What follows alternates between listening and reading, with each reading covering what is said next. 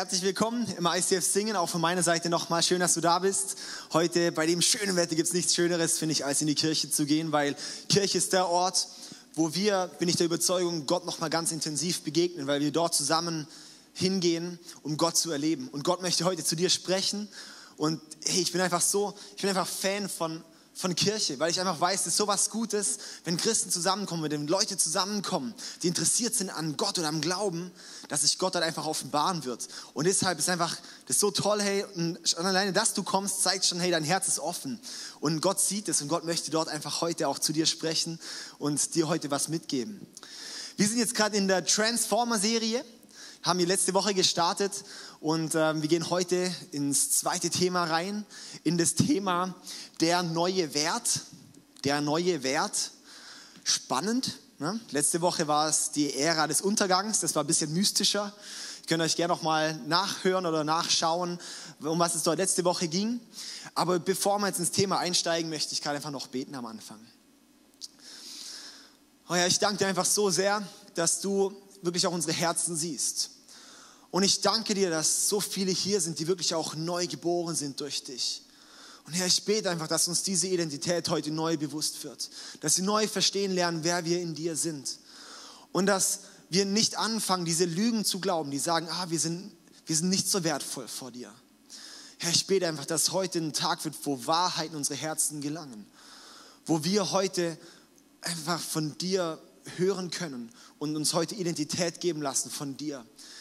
Herr, ich bete einfach auch, dass alles, was du mir jetzt aufs Herz gelegt hast, dass du mich befähigst, das wirklich auch in die Herzen der Menschen zu sprechen. Und Herr, ich kann nur reden, aber du musst wirken. Und deshalb lade ich dich ein, Heiliger Geist, jetzt wirklich diesen Raum hier zu erfüllen, unsere Herzen zu öffnen und unsere Herzen zu bewegen. In Jesus' Name. Amen. Amen. Ja, am Anfang schuf Gott Himmel und Erde. So ging es in, am Anfang in der Bibel los. Und dann heißt es direkt und gleich, dass Gott dann sagt, hey, lasst uns Menschen machen. Also der dreieinige Gott, Vater, Sohn, Heiliger Geist sagt, lasst uns Menschen machen nach unserem Bild. Nach unserem Bild. Ja, nach dem Bild Gottes schuf er dann den Menschen. Das sehen wir ganz, ganz, ganz am Anfang in der Bibel. Das heißt, Gott hat dich und mich, hat uns Menschen geschaffen als Ebenbild Gottes. Wie ist es zu verstehen? Es ist nicht zu verstehen als, wir sehen genau gleich aus. Ich habe die Augen vom Vater und die Hände vom Sohn. Nein, das nicht. Sondern, dass das Wesen Gottes in uns sozusagen multipliziert wurde. Dass das Wesen Gottes in uns hineingepflanzt wurde. Das bedeutet Ebenbildlichkeit. Das Wesen Gottes lesen wir in 1. Johannes 4, Vers 16. Dort steht, Gott ist Liebe.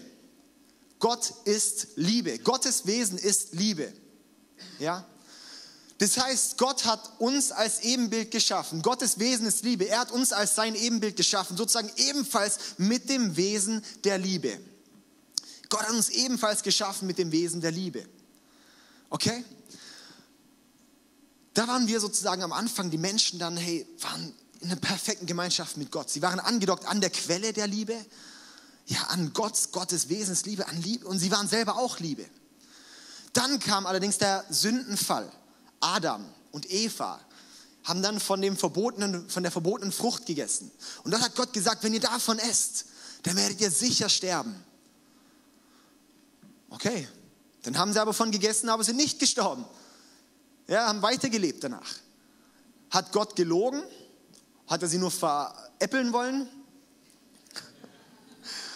Was wollte er? Nein, hey, das Sterben hat eine ganz andere Bedeutung. Das Sterben hatte eine geistliche Bedeutung. Das Sterben hat geheißen, dass ihr Geist gestorben ist. Ihr Wesen, wofür sie eigentlich geschaffen worden sind, die Ebenbildlichkeit Gottes, ist abgestorben. Das Wesen, wo der Mensch ursprünglich als Ebenbild geschaffen wurde, als auch Liebe, ist gestorben. Ab diesem Moment war der Mensch sozusagen getrennt von der Quelle der Liebe, nicht mehr angedockt an Gott. Und seither suchen die Menschen überall, wo es nur geht, nach Liebe. Sie suchen überall, wo sie nur andocken können nach Liebe, weil sie sind ja geschaffen für das Wesen der Liebe. Sie sind ja geschaffen dafür, an Liebe angedockt zu sein. Aber die Menschen, die suchen jetzt halt in Beziehungen, in Meinungen von anderen Leuten, in Anerkennung, in alle möglichen Sachen, in Süchten und, und, und ganz vielen Themen, suchen sie die Liebe und suchen und suchen und suchen und fragen sich, wo bekomme ich was her? Und dann saugt man ein bisschen was. Und dann saugt nur da wieder ein bisschen was, aber merkt schnell, hey, das reicht nicht. Und somit erklärt sich auch, warum so viele Menschen, mit denen ich spreche, und wahrscheinlich du auch, wenn du ähm, intensiver mal mit Leuten sprichst, sagen, ich habe so eine Leere in mir. Ich habe so eine, bei mir ist irgendwie so ein Vakuum so ein bisschen. Ich mache zwar viel oder, keine Ahnung, auch Robbie Williams hat ja mal gesagt, hey, ich habe eigentlich alles, was ich will, aber ich bin wahrscheinlich der unglücklichste Mensch der Welt. Ja? Hey, selbst Geld und Sex und alles kann es nicht befriedigen, weil wir eigentlich die Quelle der Liebe suchen. Jetzt lesen wir mal in Römer 5, Vers 17, was dann passiert ist. Das, warum wir Kirche machen. Wir machen Kirche, weil Jesus auf diese Erde kam, weil uns ermöglicht wurde, dass wir wieder angedockt werden an der Quelle der Liebe. Und auch immer 5, Vers 17, kannst du auch 1. Korinther 15 ebenfalls lesen, wenn du Bibelschule machen möchtest. Durch die Sünde des einen Menschen gerieten wir unter die Herrschaft des Todes. Doch durch den anderen Menschen, Jesus Christus, werden alle, die Gottes Gnade und das Geschenk der Gerechtigkeit annehmen, über Sünde und Tod siegen und leben. Nochmal kurz. Die Sünde des einen Menschen, also des Adam, ja, lesen wir auch vorher, durch die Sünde des einen Menschen gerieten wir alle unter die Herrschaft des Todes. Tod und Sünde hängt sehr eng zusammen. Doch durch den anderen Menschen, Jesus Christus, werden alle, die Gottes Gnade und das Geschenk der Gerechtigkeit annehmen, über Sünde und Tod siegen und leben.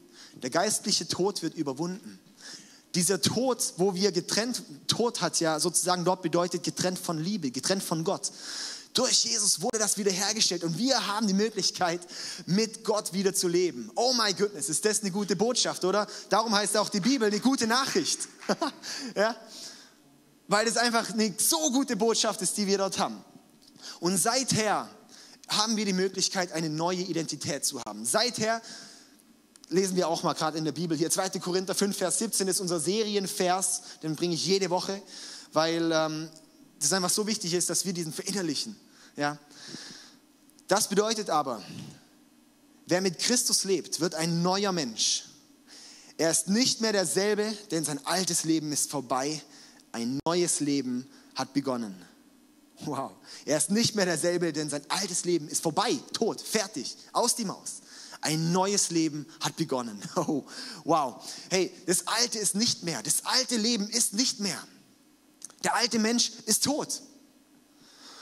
Und in Epheser 4, Vers 24 fordert uns Paulus dann auch auf, danach zu laufen, ja, als neue Menschen geschaffen nach dem Bild Gottes und zur Gerechtigkeit, Heiligkeit und Wahrheit berufen, sollt ihr ein neues Wesen annehmen. Wir haben diese Identität bekommen durch Jesus. Wir sind nicht mehr die Sklaven unter der Sünde und unter dem Tod. Wir sind nicht mehr in dem Tod, dem geistlichen Tod verfallen. Wir können jetzt an Gott sein, dort diese Liebe bekommen. Und ich möchte dir auch heute sagen, wenn du heute hier bist und nach Liebe suchst, in Beziehungen, in irgendwelchen Sachen, wenn du merkst, du hast ein Defizit, dann möchte ich dich heute so dringend ermutigen, deine Identität bei Gott zu suchen und diese Liebe bei Gott zu suchen, weil ich sage dir, nirgendwo anders wirst du sie bekommen. Und nirgendwo anders wirst du befriedigt werden dort. Nirgends, nirgends. Das Problem an der ganzen Sache ist, wir fühlen uns dann vielleicht häufig dann so, als ob wir eigentlich keine neuen Menschen sind. Ich habe mein Leben zwar mit Gott begonnen, aber was dann? Ich bin nur noch der alte Mensch, oder? Hat sich wirklich was verändert? Ja, eigentlich nicht, ich habe mit denselben Dingen zu kämpfen. Da haben wir das Problem mit unserer Denkweise. Lesen wir in Römer 12, Vers 2. Dort steht, Deshalb orientiert euch nicht am Verhalten und an den Gewohnheiten dieser Welt, sondern lasst euch von Gott durch Veränderung eurer Denkweise in neue Menschen verwandeln. Lasst euch von Gott durch Veränderung eurer Denkweise in neue Menschen verwandeln. Wir haben so häufig das Problem, dass wir unser Denken noch so in dem alten Menschen steckt, dass wir die Wahrheit, die jetzt in unserem Leben steckt, nicht mehr annehmen. Hey, das ist so wichtig. Ich habe letzte Woche einiges davon schon mal gesagt. Und ich werde es heute sagen und übernächste Woche nochmal und überübernächste Woche nochmal und nochmal und nochmal und nochmal. Weil ich weiß einfach, wenn wir diese Wahrheit nicht in unser Leben bekommen, wenn du Christ bist und diese Wahrheit nicht in dein Leben bekommst, dann wirst du in eine Religiosität verfallen. Dann wirst du in einem Hamsterrad laufen und dir vorkommen, als ob du nicht vorwärts kommst und ausgepowert werden. Wenn wir in diese Identität nicht hineinwachsen, in Gott, dann wird unser Leben, unser geistliches Leben, unser Glaubensleben gegen eine Wand rennen. Wenn wir nicht verstehen, wer wir in Gott sind, dass wir ein neuer Mensch sind und dass wir tatsächlich neu sind. Und wir glauben es aber häufig nicht und sagen, was, was, was kann nicht sein. Genau, und das ist das Problem, unsere Denkweise, dass wir es nicht unser Denken erneuern lassen durch Gott. Schon alleine im Epheserbrief sind 40 Stellen in sechs Kapiteln in der Bibel, in 40 Stellen sind dort, die über uns als Identität als Christ in Jesus sprechen. Das ist krass, ey. Ich habe die Woche den Epheserbrief für mich nochmal durchgearbeitet und habe so gemerkt, oh my, hey, so viele Offenbarungen. Unglaublich.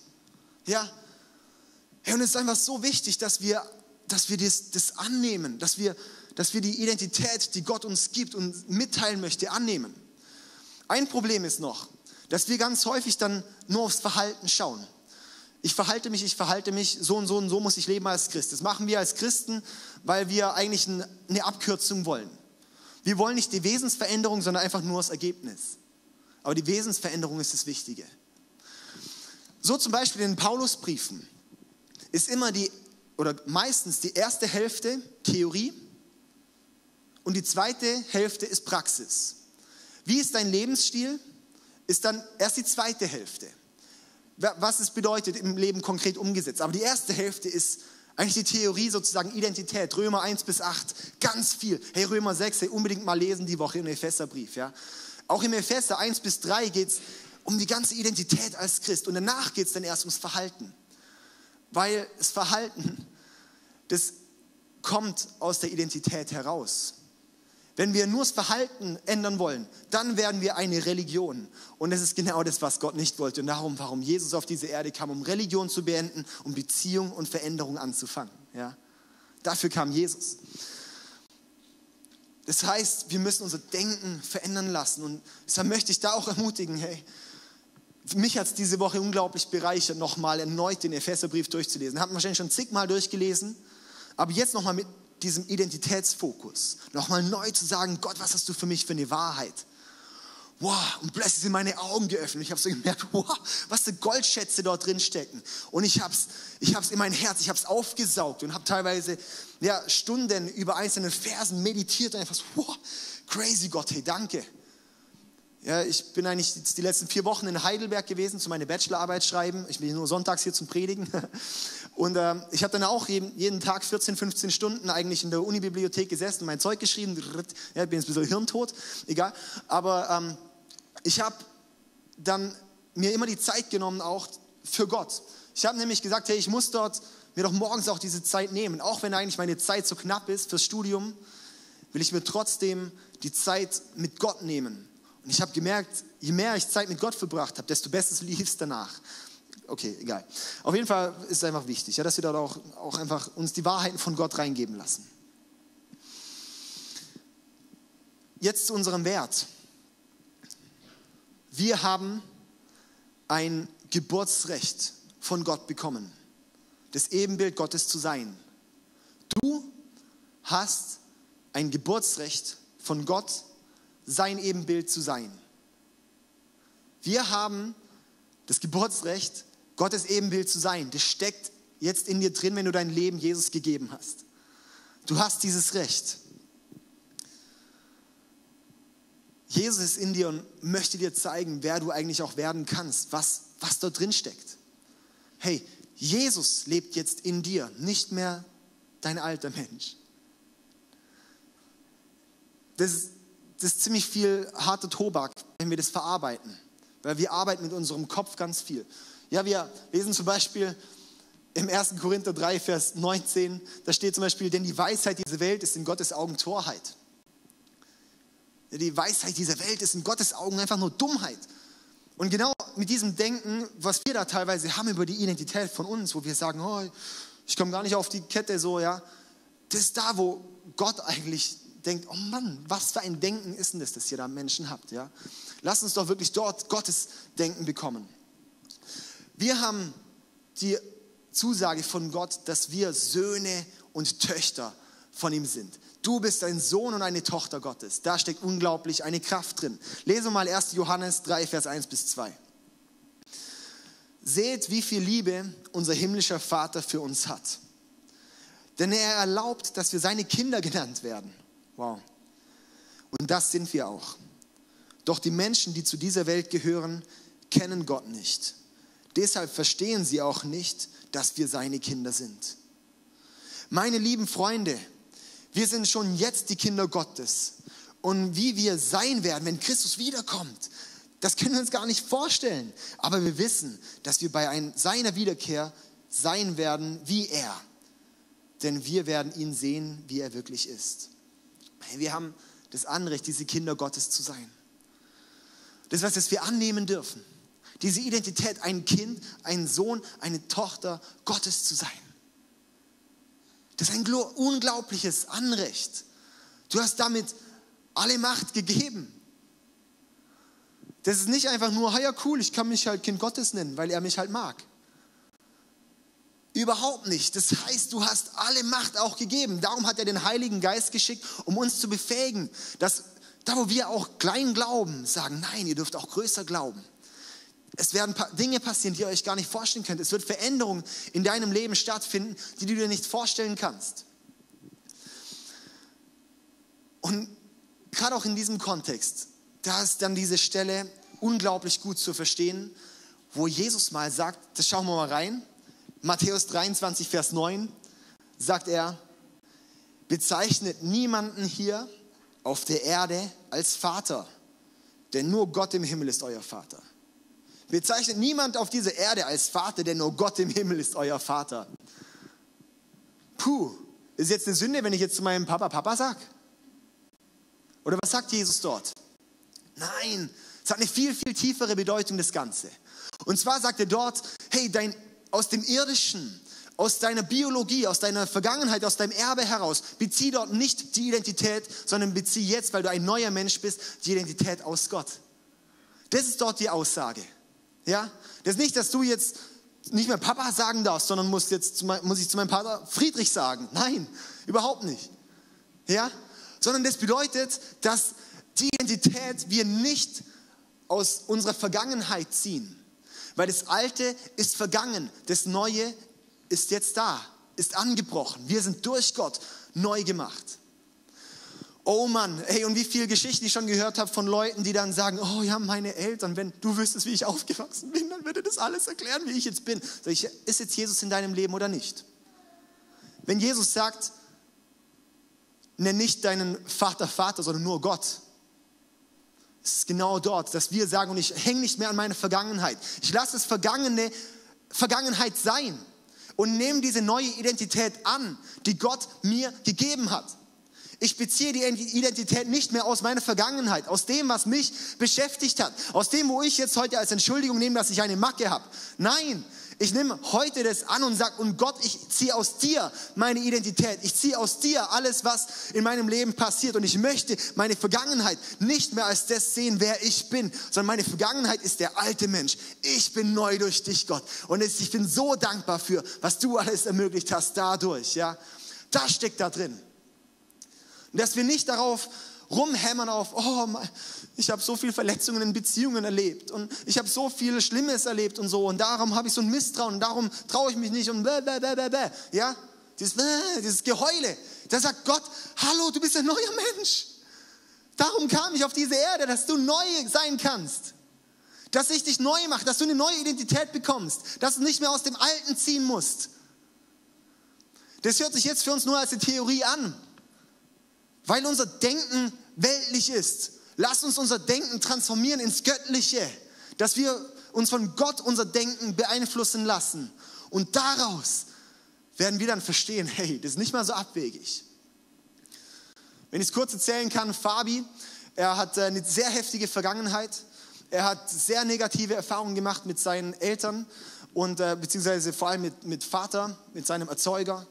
Und er hat gesagt, als er Christ wurde, da hat er es angenommen oder hat er plötzlich erkannt, dass Gott sein Vater ist. Und hat gesagt, und er bezieht jetzt seither wirklich so diese, diese Vaterbeziehung von Gott. Und ich fand es so kraftvoll. Ich kriege jetzt schon Gänsehaut, wenn ich da nur drüber nachdenke. Ja, weil genau das ist es, was es beschreibt. Aus Gott das herauszubeziehen.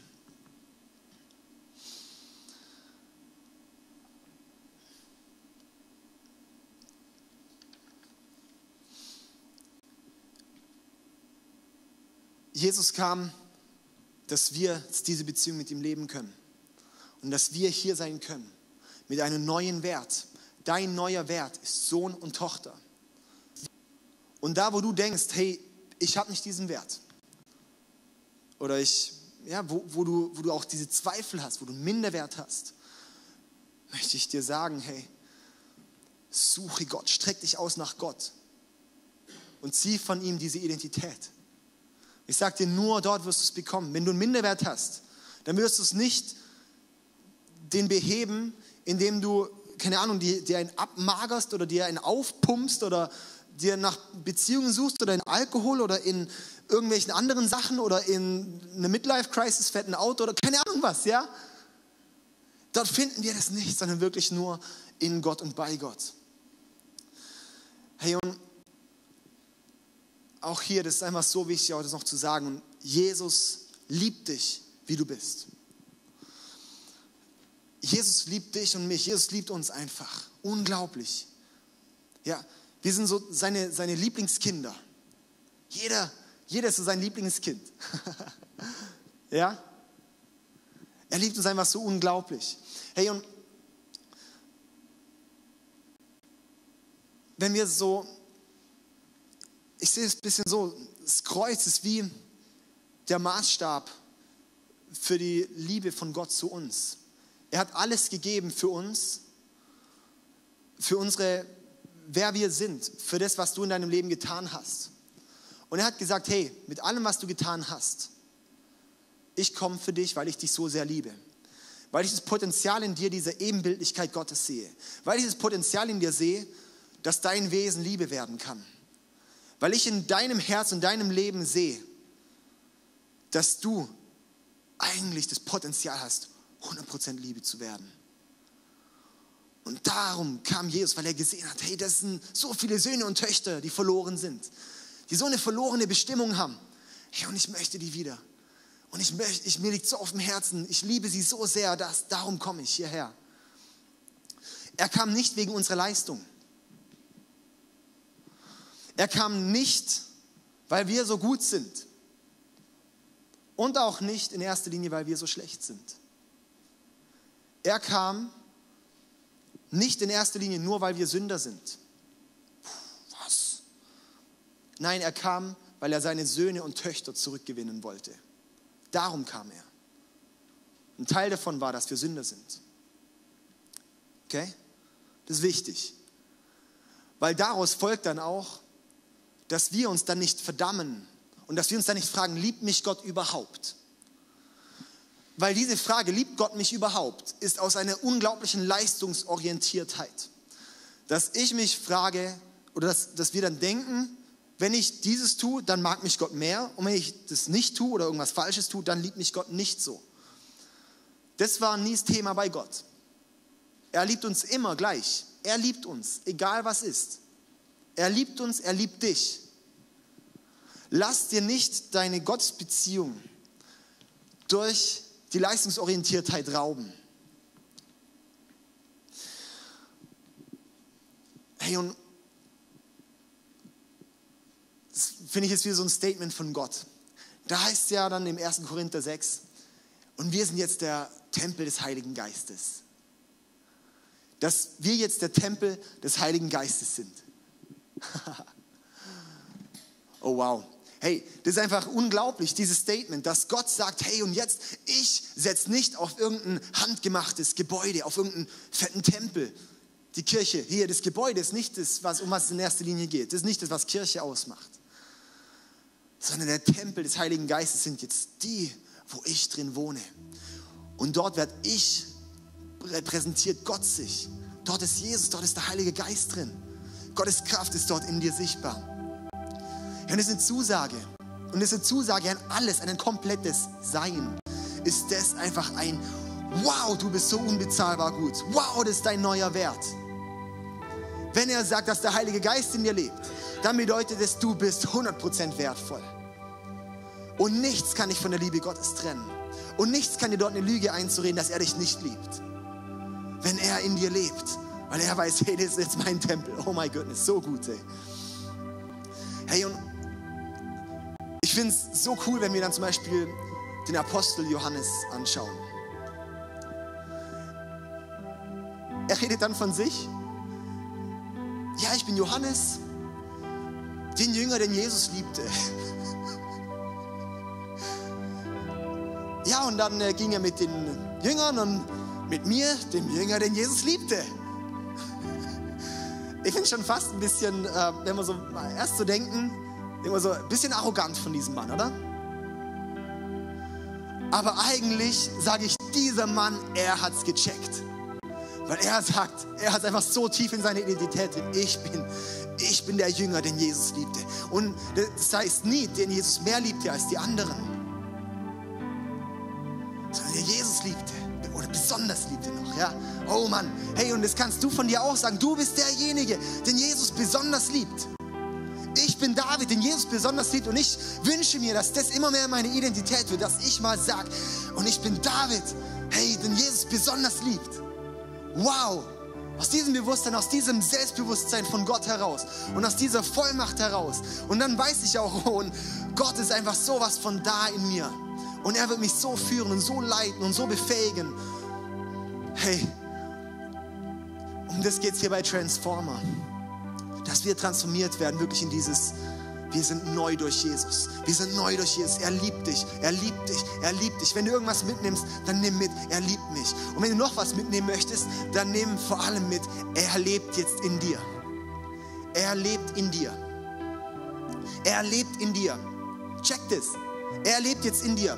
So wie du hier bist, deine Schachtel, ja, die ist da, aber er lebt in dir. Ja?